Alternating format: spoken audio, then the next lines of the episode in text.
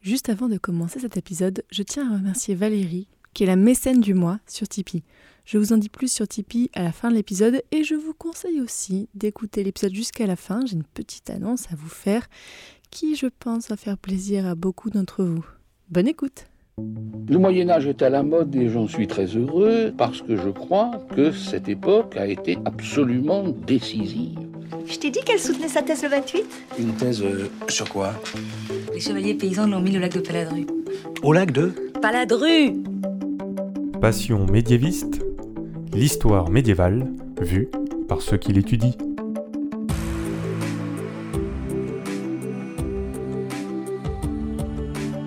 Est-ce que vous savez tout du Moyen Âge? Mais d'abord, qu'est-ce que le Moyen Âge? En général, on dit que c'est une période de 1000 ans, de l'année 500 à l'année 1500. Mais vous l'entendez dans ce podcast, il y a autant de définitions du Moyen Âge que de médiévistes. Je m'appelle Fanny Cohen-Moreau et dans ce podcast, je reçois des jeunes médiévistes, des personnes qui étudient le Moyen Âge en master ou en thèse, pour qu'ils vous racontent leurs recherches passionnantes et qu'ils vous donnent envie d'en savoir plus sur cette belle période. Épisode 53. Alexis et l'Adriatique au Moyen Âge, c'est parti. Excuse-moi, mais euh, il y a des gens que, que ça intéresse? Après Nice au Moyen Âge dans l'épisode précédent, je vous propose aujourd'hui de continuer de voyager dans ce nouvel épisode. Nous n'allons pas très loin, hein, juste un petit peu plus à l'est, puis au sud, pour découvrir l'histoire de l'Adriatique. Et notre guide temporel aujourd'hui, en quelque sorte, c'est Alexis Middle-Monet. Bonjour Alexis. Bonjour Fanny. Alexis, je te reçois parce que en juillet 2020, tu as soutenu un mémoire de master 2 à l'université Paris 1 Panthéon-Sorbonne, donc dans un master Histoire du monde méditerranéen médiéval, et ton mémoire était intitulé Ragus devant l'avancée ottomane, les motivations transadriatiques d'un compromis original 1389-1481, et tu étais sous la direction de Dominique Valérian et d'Ingrid Housset. Déjà, tout simplement, euh, Alexis, qu'est-ce qu'on entend quand on parle de l'Adriatique médiévale, même du point de vue géographique? Bon, les gens le savent peut-être, la mer Adriatique donc, est une mer qui est donc coincée euh, à l'est de l'Italie. Mais nous, on va s'intéresser plutôt donc sur les littoraux est de l'Adriatique, c'est ça? C'est ça, alors, mais l'Adriatique, on va s'intéresser aux, aux littoraux est, mais les littoraux est et ouest, alors ce qui est une particularité que j'avais notée dans le titre de mon mémoire, en fait, sont étroitement connectés. Il y a une interconnexion permanente, euh, quasiment même depuis le, le Moyen-Âge central jusqu'au bas Moyen-Âge, et puis après jusqu'à l'époque moderne, entre le littoral occidental, donc ce qui correspond aujourd'hui aux, aux régions italiennes des Marches, euh, de l'Émilie-Romagne, globalement, euh, même de la Vénétie, ça commence à Venise, mais il y a tout un, littoral adriatique euh, médiéval entre Rimini et, euh, Bari, dans les Pouilles, où on a tout un système de, foires, de médiévales qui attirait des marchands bosniens, euh, des marchands croates, des marchands serbes. euh, voilà, il y avait toute une interaction autour de, de certains produits de, première nécessité, de laine, de peau animale, euh, puis, puis aussi des épices qui étaient ramenées depuis la, depuis la mer Égée et puis euh, par, par l'Orient. Mais voilà, on a un littoral euh, italien adriatique très dynamique, qui coïncide aussi avec le développement de l'âge communal, avec le développement des seigneuries, des Malatesta, d'Est, de Rimini, des ducs d'Urbino, qui étaient étroitement connectés avec la République de Raguse. La République de Raguse coïncide aujourd'hui avec la ville de Dubrovnik et sa large agglomération. Alors l'Adriatique médiéval, en termes géographiques, ça va donc de, de Venise, du nord de, du nord de la mer Adriatique, du golfe de Venise, du golfe du Quarnero, euh, précisément. Aujourd'hui, c'est euh, le, le petit bout de littoral slovène euh, vers, vers Trieste. Et euh, ça descend, donc comme je l'ai dit, au niveau des marches, ça descend au niveau des Pouilles hein, qui, font, qui font face. Au niveau du, au niveau du détroit d'Otrante, c'est euh, le, le talon de la botte italienne. Depuis Otrante, en fait, vous voyez, euh, vous pouvez même apercevoir par beau temps euh, quasiment en fait l'Albanie et le, Ah le Monténégro. Et depuis les monts, euh, depuis les monts croates et monténégrins, pareil, vous pouvez voir l'Italie par beau temps euh, au sommet. Donc en fait, plus on descend dans l'Adriatique, plus les deux bouts se font vraiment face.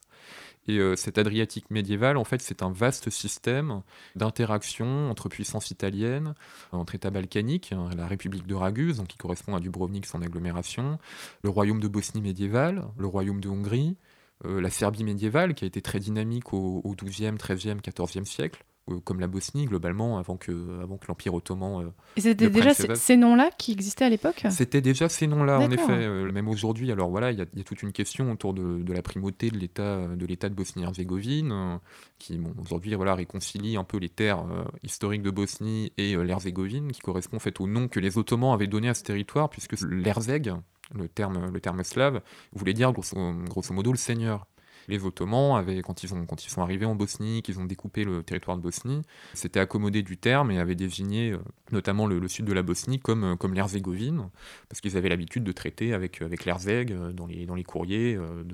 Et beaucoup de seigneurs bosniens prenaient le titre d'Herzég également, qui mettait en valeur comme, comme n'importe quel condottière italien ou comme les grands, les grands, les grands guides d'armes, les grands commandants français.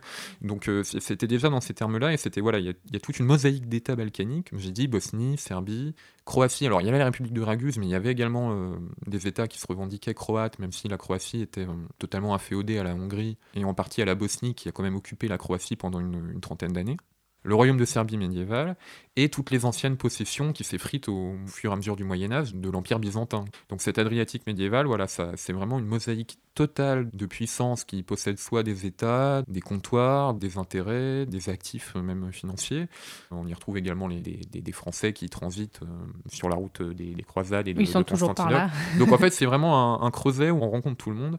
Et la frontière de cette Adriatique médiévale, c'est véritablement le détroit d'Otrante, hein, qui, euh, du bout des pouilles euh, fait la jonction avec l'Albanie euh, en face. Après, on entre euh, plus au sud, c'est le début de la mer Égée qui nous emmène voilà, jusqu'à Constantinople et au, et au Bosphore. D'accord. Je dis pour les auditeurs et auditrices, je mettrai sur le site passionmédiéviste.fr une carte. Donc si vous voulez, vous pouvez, pendant qu'on discute, aller regarder sur le site. Vous pouvez vous situer pour voir tout ce dont on a parlé. Alors on va en parler aussi plus en détail, mais déjà pourquoi est-ce que cette période que tu as étudiée particulièrement, donc de la, plutôt de la fin du Moyen Âge, est intéressante pour l'histoire de l'Adriatique? Elle est très intéressante, euh, cette période médiévale, euh, même cette période tardo-médiévale pour l'histoire de l'Adriatique, tout simplement parce que les dynamiques ne sont pas les mêmes qu'aujourd'hui. Aujourd'hui, euh, dans la société mondialisée dans laquelle on vit, euh, le grand commerce transnational ne, circule pas par l'Adriatique. Bon, il y, a bien, y a bien le port de Gioia Toro euh, dans, les, dans les Pouilles et quelques ports évidemment dans les États balkaniques, mais ça n'a rien à voir avec même le port de Marseille, les ports algériens. et au, moment de l'époque moderne, tout ce, tout ce grand commerce méditerranéen qui structurait bah, la vie du monde connu, hein, du, monde connu de l'époque, s'est petit à petit déporté vers l'Atlantique, en lien également avec euh, le commerce triangulaire, euh, les exploitations euh, coloniales. Et l'Adriatique a petit à, petit à petit perdu voilà, son attractivité en fait, en se repenchant sur l'histoire de l'Adriatique, surtout des 13e, 14e et 15e siècles, on remonte en fait euh, à toute une, tout un patrimoine qui est beaucoup mis en valeur aujourd'hui par les États contemporains. Il y a une concurrence mémorielle, une concurrence politique autour de l'héritage de l'héritage adriatique.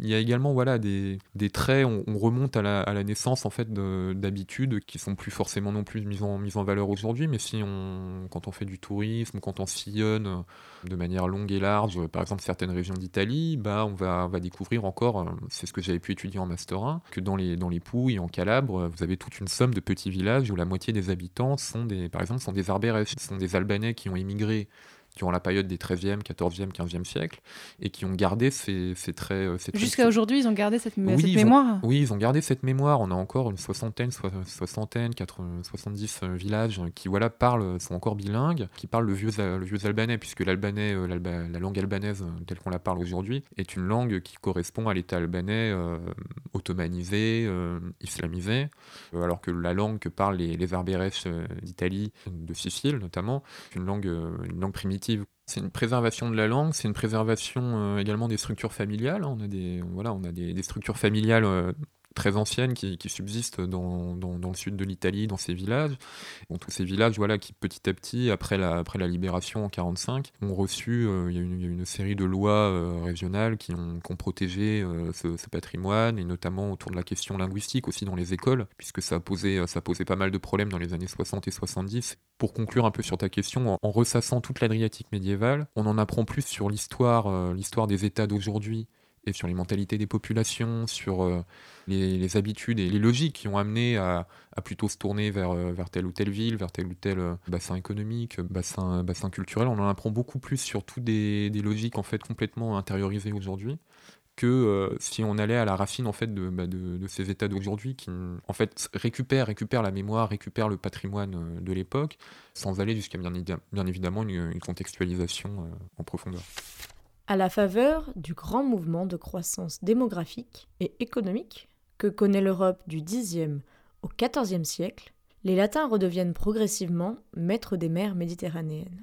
Ils font reculer les musulmans sur la péninsule ibérique et les îles Tyrrhéniennes. et parviennent à constituer, de la fin du XIe à la fin du XIIIe siècle, des États latins en Orient. Certaines villes portuaires de la péninsule italienne sont des acteurs majeurs de la poussée latine et en tirent largement bénéfice.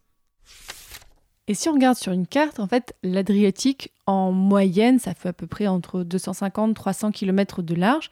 C'est une mer plutôt calme ou plutôt agitée en général? C'est une mer plutôt calme, même si historiquement elle a été très agitée. Euh, tout au sud, on a vraiment 70-80 80 km de, de, large. Et l'écrivain, l'écrivain Predrag euh, Medvajevic disait que c'était la mer de l'intimité, qui est vraiment un, joli nom que j'avais conservé dans ma, dans ma conclusion de, mémoire, parce que ça résumait bien au final euh, tous les contrastes entre les agitations politiques et au final le sentiment d'appartenance commune qui peut se dégager tu nous as cité plein de noms, de, de, puissances et tout ça. On va un petit peu reposer tout ça.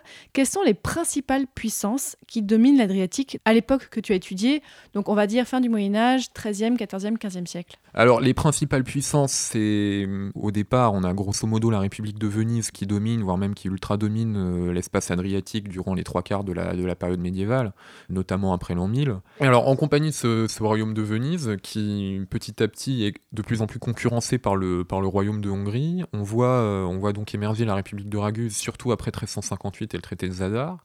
On voit également le, royaume, de, le royaume de Naples sous toutes ses coutures, puisqu'on a, on a d'abord un royaume de Naples euh, français, les, Italiens dans les sources ne manquent pas de. Il y, a une forte connotation négative derrière cette histoire du royaume de Naples euh, français, même juin. C'est les, les Angioino, les, les Francesi qui auraient, qui auraient massacré tout le sud italien. Donc le royaume de Naples juin, puis le royaume de Naples espagnol, aragonais, après 1442, qui à la fin de notre période et au début de l'époque moderne met plutôt la main sur le sud de l'Adriatique et s'impose jusqu'à l'avènement de Charles Quint après en, 1515 comme la nouvelle puissance successivement rival et, euh, partenaire de, la République de Venise. Tout ça a été, assez compliqué. Mais c'est surtout voilà, la République de Venise, le Royaume de Hongrie, très très important par ses connexions avec, euh, le Royaume de Naples, le Royaume de Hongrie. Euh.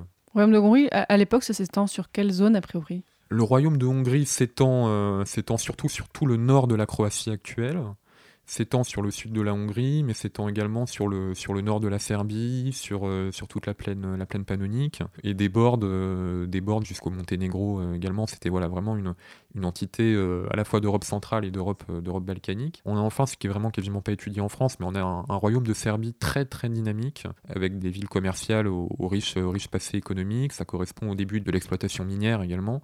Et ce royaume de Serbie est, très dynamique au XIVe siècle, mais perd en influence progressivement euh, dès que le royaume de Serbie perd en influence, la République de Raguse également euh, progresse. Mais si on pouvait résumer, c'est vraiment Venise, la Hongrie et Raguse qui fait son histoire en fait d'abord dans les pas des deux, puis, puis s'affirme. Et à la fin, le, royaume de Naples, euh, sans oublier les États pontificaux, mais c'est plus une autorité spirituelle qu'une autorité physique. Et là, quand tu parles de cette domination, est-ce que ça comprend aussi la domination de la mer en elle-même? Oui, ça comprend la domination maritime, parce que alors, la République de Venise euh, était comme l'Angleterre euh, du temps napoléonien, dominait les mers. Il n'y avait pas de débat, la République de Venise dominait les mers, mais elle n'était pas, pas seule dans, dans ces mers-là. Lorsque la Bosnie occupe pendant 30 ans la Croatie, c'est au tournant des 14e et 15e siècles, entre les années 1390 et 1420, il y a toute une marine, euh, toute une marine bosnienne qui tente de s'affirmer. Et on a régulièrement, en dehors de, ce contexte de guerre, des, accrochages entre les marins catalans, euh, les marins, espagnols, les marins vénitiens, les marins grecs également. L'Empire byzantin était beaucoup plus enneigé qu'en Adriatique. Sa présence en Adriatique commençait vraiment euh, tout au sud de Raguse, à Kotor. Puis après, aller vraiment en Albanie, mais l'Albanie est et entre les deux, il y avait également toute une marine, une marine napolitaine euh, française qui a connu des hostilités avec, euh, avec la République de Raguse et avec, euh, et avec Venise. Donc c'était vraiment une suprématie maritime qui était contestée, même si à travers l'histoire, Venise a toujours réussi à s'imposer comme, comme la puissance dominante dans les mers. Bah oui, toujours. Tu as commencé à le dire, mais au sein de cet espace de l'Adriatique, tu as plus spécifiquement travaillé sur la République de Raguse. Alors raconte-nous Comment est née cette République de Raguse? Quelle est son histoire? La République de Raguse, euh, il y a deux thèses, euh, alors qui ne sont pas vraiment des thèses historiques euh, très, scientifiques, mais il y a plutôt deux légendes concurrentes autour de, l'émergence de la naissance de Raguse. On a l'empereur, alors l'empereur byzantin Constantin Porphyrogénète, qui était un, empereur très lettré par ailleurs, qui avait développé une thèse, qui avait légué dans des manuscrits le souvenir comme quoi Raguse en fait venait des invasions des peuples, des peuples avares, des peuples slaves des 7e, 8e siècles, et que ces dernières populations menaçant la ville alors dans toutes les sources, dans tous les pays. tout le monde se revendique de, la, de l'ancienne cité d'Épidore. Selon Constantin Porphyrogénète, les habitants d'Épidore, qui devaient fuir les invasions slaves et avares, s'étaient repliés plus à l'ouest et euh, serait tombé sur le, rocher actuel de, Raguse et aurait bâti une colonie euh, au 8e, 9e siècle. Et euh, c'est de là que la ville de Raguse se serait développée. Il y a une autre idée qui, elle, correspondait plus à la, légende officielle de la République de Raguse, hein, qui avait sa propre idéologie, son propre discours, son propre roman national, si je peux me permettre, où là, pour le coup, c'était une thèse totalement opposée, où il fallait à tout prix mettre en avant la suprématie romaine. La suprématie romaine du patriciat euh, ragusin d'origine latine, d'origine... Oui, donc tu parles de l'Empire romain, oui. Oui, romaine. Euh, on revendiquait euh, l'héritage de Rome, de l'Empire romain, même de la République romaine, de son Sénat, de, de ses patriciens, puisque d'après D'après tout le patriciat ragusin, notamment un, écrivain euh, qui s'appelle Niccolo Ranina, qui a légué des sources historiques au XVe siècle, un personnage alors euh, dénommé Pavlomir aurait profité des désordres sociaux, euh, de toute la désorganisation d'Italie centrale et méridionale au, au haut Moyen Âge, donc dans les années 610-620, pour enrôler autour de soi des paysans, des mercenaires, des soldats, pour reprendre, alors c'est bien une légende, hein, il n'y a aucune preuve historique, pour reprendre le territoire euh, de son aïeul, de son père et de son grand-père, qui avait été, euh, de manière légendaire, chassé du pouvoir par un usurpateur euh, slave euh, au niveau de, de Ragus. Donc il y a très c'est très... romanesque, il y a toute une légende comme quoi ils auraient pris en barque, qui seraient allés de l'autre côté de l'Adriatique pour récupérer la ville de Raguse. Personne ne sait vraiment si c'était sur le rocher de Raguse qu'ils sont arrivés. Il y en a, il y en a beaucoup qui disaient que c'était alors la ville qui s'appelle Ragusa Vecchia, c'est le nom italien, le nom, le nom croate aujourd'hui c'est Kaftat. Beaucoup disent que finalement ils sont arrivés sur un autre rocher à 20-30 km qui s'appelle Kaftat et que et c'est la thèse de Ranina, c'est que finalement il y a eu un peu comme en histoire antique euh, un synocisme entre les, populations plutôt grecques et slaves et les populations romaines venues d'Italie et qu'elles auraient euh, travaillé euh, main dans la main pour bâtir voilà une nouvelle, ville en, 714 sur le rocher de Raguse. Donc voilà, il y a deux légendes opposées qui se font face sur la naissance de Raguse, mais c'est vers le 8e siècle de manière, historique plus, sérieuse qu'on peut dater la vraie naissance de la, de la cité de Raguse en tant que telle. Et la République elle-même, donc née au Moyen Âge, d'ailleurs, explique-nous comment naît cette République, et aussi, c'est étonnant, le terme de République au Moyen Âge, on s'y attend pas forcément. Est-ce que c'est la même signification qu'aujourd'hui? C'est comme Venise, hein. il y a un début d'histoire commune, il y, a, plusieurs siècles d'histoire commune avec Venise, donc ça n'a pas la même signification qu'aujourd'hui, c'est pas la République française, c'est pas la République portugaise non plus du début du XXe siècle, ni la République espagnole, c'est pas cette conception-là d'un système politique, c'est un système politique à la vénitienne, donc euh, structuré par un patriciat euh, conservateur, euh, chargé de faire perdurer les traditions, chargé également de, confisquer le, monopole, le monopole législatif, chargé de, de tenir également les insignes, les emblèmes de la cité, de tenir les, armées. Et cette république Disons qu'après l'idée, euh, Ragnina voilà, date en, 754 euh, la, construction d'un nouveau fort sur le, rocher de Raguse.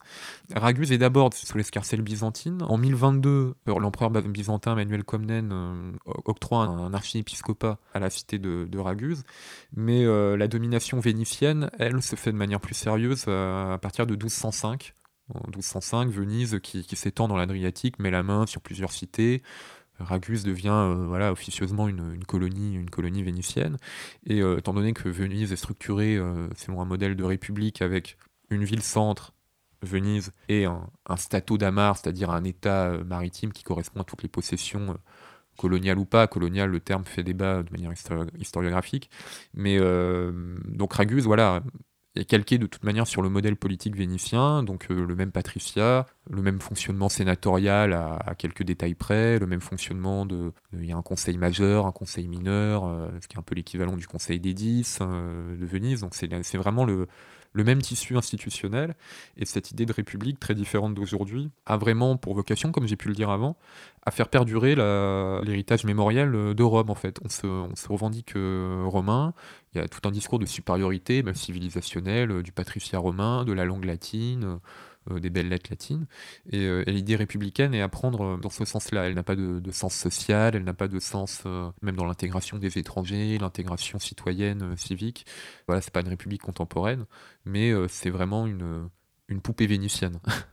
Et en fait, cette république aussi naît suite à une guerre, comme on l'a un peu dit tout à l'heure, entre Venise et la Hongrie. Oui, alors autant Raguse était dans l'ombre de, Venise de 1205 à 1300, aux années 1358, Dans la première moitié du XIVe siècle, Venise prend de plus en plus de Raguse, pardon, prend de plus en plus de poids dans la République vénitienne et euh, a réussi à, s'octroyer une grande autonomie euh, de circulation, d'action, d'échange, euh, même de diplomatie politique avec d'autres villes, d'autres États, alors qu'elle alors reste sous la domination vénitienne. Et en, 1358, on a, on a l'issue d'une guerre, guerre entre Venise et la Hongrie, notamment pour des, des possessions maritimes au nord de la République de Raguse, dans la région de Split. Une guerre également pour des taxes, des taxes commerciales, les privilèges de contrôle sur le, sur le marché du sel, également en, Adriatique. Et la, la Hongrie gagne, gagne cette guerre face à, face à Venise. Et dans les clauses du, traité de Zadar qui met, fin, qui met fin au conflit, la République de Raguse euh, rompt en fait tout contrat qu'il a lié avec Venise. elle s'émancipe. Elle s'émancipe et elle, euh, elle décide euh, de rejoindre une tutelle beaucoup plus avantageuse et qui lui accordait beaucoup plus d'autonomie diplomatique, d'autonomie économique, qui était celle de la, du royaume de Hongrie en 1358. Et là, on peut, on peut parler, même si alors de toute son histoire, la République de Raguse n'a jamais été entièrement autonome, puisqu'elle a été successivement byzantine, il y a eu quelques années de, de domination, d'attaque normande, puis donc vénitienne, puis hongroise, même si pour tout le monde, c'était Raguse était euh, rayonnait, c'était autonome, c'était indépendant, mais de fait, ça restait euh, sous la juridiction, euh, la juridiction hongroise. Il fallait demander l'autorisation au royaume de Hongrie pour lever des bateaux, de guerre, euh, sur l'armée, sur les envois également de, légats diplomatiques. Puis après, elle a été, elle a été ottomane, elle payait, elle payait le tribut à l'Empire ottoman, euh, puis à l'Autriche-Hongrie, et puis voilà, elle a toujours été sous la domination, mais d'une autre force étrangère. Mais donc en 1358, c'est vraiment l'âge fondateur de la République de Raguse, tel qu'on l'étudie. Elle s'émancipe complètement de la tutelle vénitienne et devient le, le plus sérieux rival à Venise. Raguse et République maritime cité-État, édifiée sur la côte d'Almat au pied de la montagne, dans un site défensif à proximité de la Neretva qui descend de l'intérieur de la Bosnie, sauvegarde son indépendance quand les Vénitiens occupent toute la côte, sauf de 1204 à 1358, puis quand les Turcs leur succèdent. Ces institutions sont calquées sur celles de Venise, une république aristocratique où les riches marchands nobles détiennent le pouvoir dans les conseils et occupent les magistratures. Et dans ton mémoire, qu'est-ce que tu as montré sur Raguse? Disons que mm, dans l'historiographie et dans, euh, dans, toute la production scientifique, beaucoup d'historiens français, italiens, euh, croates, euh, serbes, yougoslaves, russes, grecs se sont intéressés bien évidemment au, modèle économique de Raguse, parce qu'il y a tout un, il y, a, tout un secteur euh, un peu magique à raconter autour de, du premier âge minier en Europe centrale euh, au XIIIe, XIVe siècle, mais euh, aussi tout un âge, un âge financier, puisque Raguse, avec l'Italie, Raguse se faisait un peu l'intermédiaire banquier de, référence pour pas mal d'États italiens, thésaurisait pas mal de, fonds et convertissait en, actifs pas mal de, retombées, de, retombées aussi du développement minier d'Europe centrale. Moi, ce que j'ai voulu plutôt montrer, c'était euh, les contradictions diplomatiques de cet État qui, euh, de fait, étant inféodé à la Hongrie et euh, se revendiquant de tradition latine, devait toujours montrer un peu pas de blanche auprès, de, auprès des papes, auprès des États pontificaux, auprès des, des alliés italiens. Théoriquement, euh, Venise reste un, un allié diplomatique, euh, surtout après 1389 et les premières incursions ottomanes. Mais Raguse voilà, a, toujours, a toujours voulu, voulu jouer un petit peu sa propre carte. Elle cherchait toujours à avoir des relations avec l'Empire ottoman. On a, on a plein de lettres, plein de courriers, plein de sources qui le, qui le datent, même si c'était tabou, qu'elle ne pouvait pas le, ne pouvait dire, ne pouvait pas le dire officiellement. J'ai voulu montrer voilà, un petit peu dans quelle contradiction euh, diplomatique la République de Raguse se trouvait avec l'Empire ottoman et euh, également avec d'autres États, euh, États balkaniques qui étaient ses ennemis, et également comment, comment la gestion de la politique migratoire au XIVe et au XVe siècle, politique migratoire vis-à-vis de tous les émigrés grecs, slaves, albanais, valaques, bulgares, hongrois, comment elle arrivait à concilier tout ceci sans dénaturer son système politique républicain d'époque très conservateur et très, euh, très dogmatique, ni dénaturer ses alliances économiques euh, avec, euh, avec les, cités toscanes, avec les communes italiennes des Marches, et conserver, voilà, par le biais de la, maîtrise de sa politique migratoire et par le biais également du contrôle d'échanges marchands avec les États italiens, comment elle se retrouvait finalement un petit peu en, position de, de force pour euh, mieux surmonter les, pressions ottomanes, euh, les, pressions, turques qui se faisaient sur l'ensemble des États balkaniques qui, quasiment en 1460-1470, sont tous tombés un par un, à l'exception de, bah, la République de Raguse qui finit vassalisée officiellement en bon terme, mais pressée de toutes parts. Et pour étudier toute cette histoire de Raguse et de l'Adriatique en général, comment est-ce que tu as travaillé sur des archives? Est-ce qu'il y a un endroit spécial où on trouve beaucoup d'archives sur toute cette zone? Il y a un endroit général où on trouve énormément d'archives sur la République de Raguse, c'est euh, à Dubrovnik même. On a les, les Derzani euh, arrivent au Dubrovniku, qui sont les... Les quoi, pardon? C'est les archives générales de la ville de Dubrovnik, qui ne sont pas encore disponibles dans leur intégralité parce qu'elles ont été euh, dépouillées au fur et à mesure du XXe siècle, au fur et à mesure également des, bah, des guerres, des, des changements géopolitiques, mais on a beaucoup d'historiens euh, yougoslaves qui les ont dépouillés. Dans ces archives de Dubrovnik, c'est les comptes rendus des conseils politiques, hein, du Sénat, du Conseil majeur, du Conseil, euh, du conseil mineur, euh, des décisions du recteur. comme à Venise, on a un, où on a un doge, on a un recteur qui en, réalité n'a pas, de, pas de pouvoir politique grand, mais plutôt des pouvoirs, des pouvoirs diplomatiques, des pouvoirs de représentation.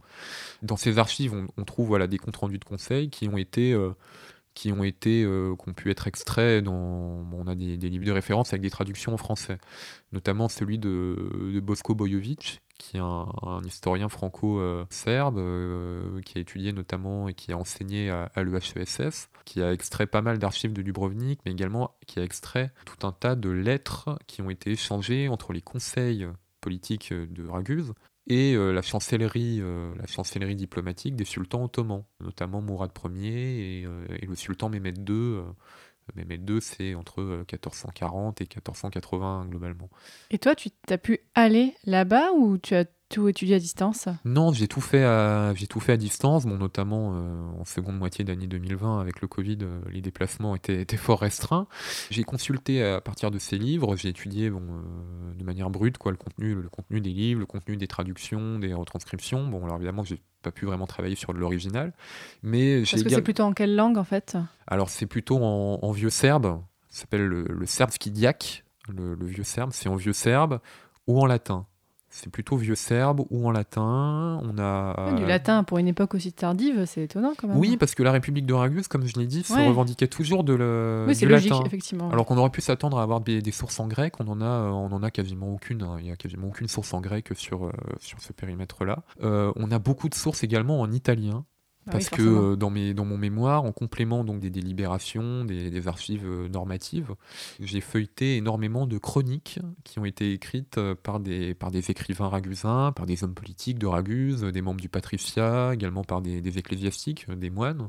Et ces chroniques, en fait, on les retrouve aujourd'hui. Hein, sur, elles sont numérisées, elles sont disponibles en ligne. Donc ça se télécharge en PDF. Bon, c'est des PDF assez lourds, volumineux, en écriture d'époque, donc il faut dépouiller, mais c'est en italien. Bon, moi j'ai voilà, j'ai la chance de pouvoir euh, de pouvoir parler, de pouvoir comprendre l'italien. Donc la, grande grande majorité, j'ai travaillé à partir de à partir de quatre chroniques. J'ai travaillé à partir euh, des chroniques de Giacomo Lucari, qui est un patricien. Euh, alors en croate c'est Jakov Lukarevic. Il y a toujours une traduction croate-italienne qui va de pair, même sur les noms des villes, des plages, des, des forteresses. Oui, tu t'es bien amusé du coup à chaque fois à tout traduire. Oui, je me suis bien amusé tout le temps à traduire et à, regarder les correspondances. Mais j'ai travaillé à partir des chroniques de, Giacomo Lucari, qui était patricien. Par ailleurs, son fils était diplomate, euh, a fait des missions euh, pour Constantinople. Enfin, pas pour Constantinople, mais dans les relations avec Constantinople. J'ai travaillé aussi sur l'Historia del Regno di Slavi, l'histoire euh, du royaume des Slaves, écrite par Mauro Orbini, Mavren Orbin, qui était le moine, bénédictin de, l'île de Milette, qui est au large de Raguse, et qui compile toute l'histoire bah, des royaumes médiévaux euh, en question, euh, royaume de Bosnie, royaume de Serbie, euh, l'Herzégovine, le Monténégro, le nord de l'Albanie, et, et, bien sûr Raguse. Alors tous ces chroniqueurs ont des points de vue un peu différents. Il y a aussi euh, des chroniqueurs plus modernes, hein, pour le coup. Francesco Maria Appendini, c'est le 18e, 19e siècle. Serafino Razzi, c'est le, c'est le 17e siècle. Donc on a des points de vue C'est bien postérieur. Voilà, on a des points de vue plus postérieurs, tout comme on a des points de vue, euh, alors également postérieurs aux événements, parce que Mavren Orbin, c'est, la, c'est, 1594, 1595. Oui, mais déjà, c'est à moins d'un siècle. Enfin, c'est, il a mais voilà, euh, c'est à, à peu près un siècle d'intervalle, et c'est ces chroniques qui racontent des anecdotes sur le déroulement des guerres, sur les stratégies euh, politiques, les venues euh, étrangères. Donc j'ai vraiment mixé à la fois à partir des chroniques, à partir d'archives qui ont été retraduites soit en italien ou en français. Voilà, j'ai vraiment fait un peu un, mélange des deux. Et, voilà. Et depuis que tu as fait ton mémoire, qu'est-ce que tu fais, Alexis? Eh bah depuis que j'ai depuis que j'ai soutenu mon mémoire, après je me suis engagé dans le concours de l'agrégation, qui est une vaste épreuve. J'ai pas été admis aux écrits, mais bon, je continue. Euh, bon, je suis, actif également dans d'autres domaines. Bon, j'ai un engagement politique. Je suis, euh, conseiller municipal dans ma ville, euh, notamment. Donc, je, je, ne somme pas mes journées. J'ai principalement préparé le concours de l'agrégation cette année, mais tout en ayant, voilà, également d'autres engagements. Mais je garde, voilà, je garde tout, ce, tout cet espace adriatique et ces, bases dans un coin de ma tête. et je sais pas encore si j'aurai l'opportunité de pouvoir poursuivre derrière par le biais d'une thèse ou euh, en parallèle d'un enseignement, mais euh, c'est pas. J'ai voilà, fait plutôt une petite pause qui correspond aussi voilà, à une période d'engagement d'hiver et, à la, situation du moment. On l'a compris, il reste encore beaucoup de choses à étudier sur l'Adriatique médiévale. Tu as donné euh, plein d'idées comme ça de sujets, peut-être que ça intéressera quelqu'un. Alors pour finir ce podcast, Alexis, j'ai une question qui est un petit peu rituelle dans ce podcast. Justement, est-ce que tu as un conseil à donner à quelqu'un qui voudrait étudier l'Adriatique médiévale? Quelqu'un qui voudrait étudier l'Adriatique médiévale et qui de préférence euh, n'y connaît pas grand-chose, je conseille de lire Les chemins de l'exil d'Alain Dusselier, puisque c'est vraiment l'ouvrage de référence euh, français. C'est un ouvrage qui a été co-rédigé avec Bernard Doumer, avec euh, Brunil Dimaus, et qui retrace tout le périple migratoire de l'époque, des Albanais, des Bosniens, des Croates qui sont venus en Italie, dans toutes les régions d'Italie, et qui retrace euh, voilà, toutes les, grandes dynamiques euh, bah, de ces États dans l'époque. Et c'est extrêmement documenté, extrêmement rempli d'anecdotes, extrêmement, euh, extrêmement sourcé. C'est un gros pavé, mais qui, se prend assez rapidement, et je lui conseille vraiment de, de lire ça, puisque ça lui donnera immédiatement accès derrière à l'historiographie italienne, donc à un autre point de vue sur, le, sur l'espace. Vraiment, tous les chroniqueurs, tous ceux qui ont, qui écrit sur le sujet, ils sont ils sont nommés, cités, référencés, euh, récupérés. Donc c'est vraiment un, ouvrage qui est à la fois euh, volumineux, mais qui est quand même très grand public malgré tout, euh, pour quelqu'un qui souhaiterait s'intéresser au sujet.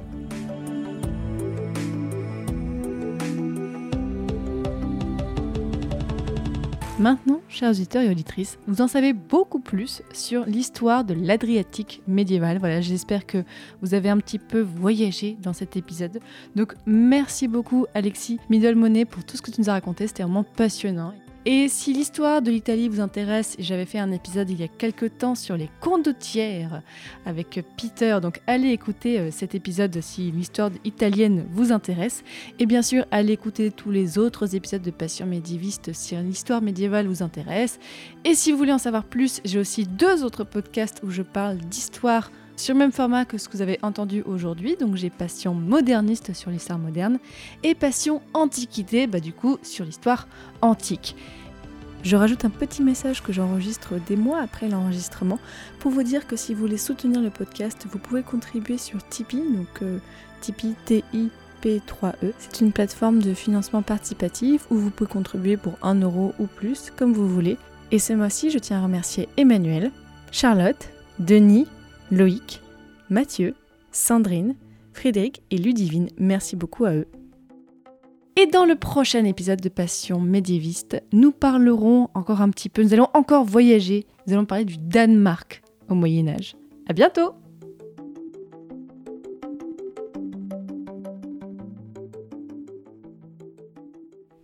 Bon alors, pour ceux qui sont restés jusqu'au bout, j'ai un petit truc à vous dire. En septembre, je vais sortir le prochain épisode de Super Jeu Royal. Et si vous ne savez pas ce que c'est Superjoute Royal, eh bien allez sur passionmédiéviste.fr et écoutez ces épisodes un petit peu particuliers. À bientôt!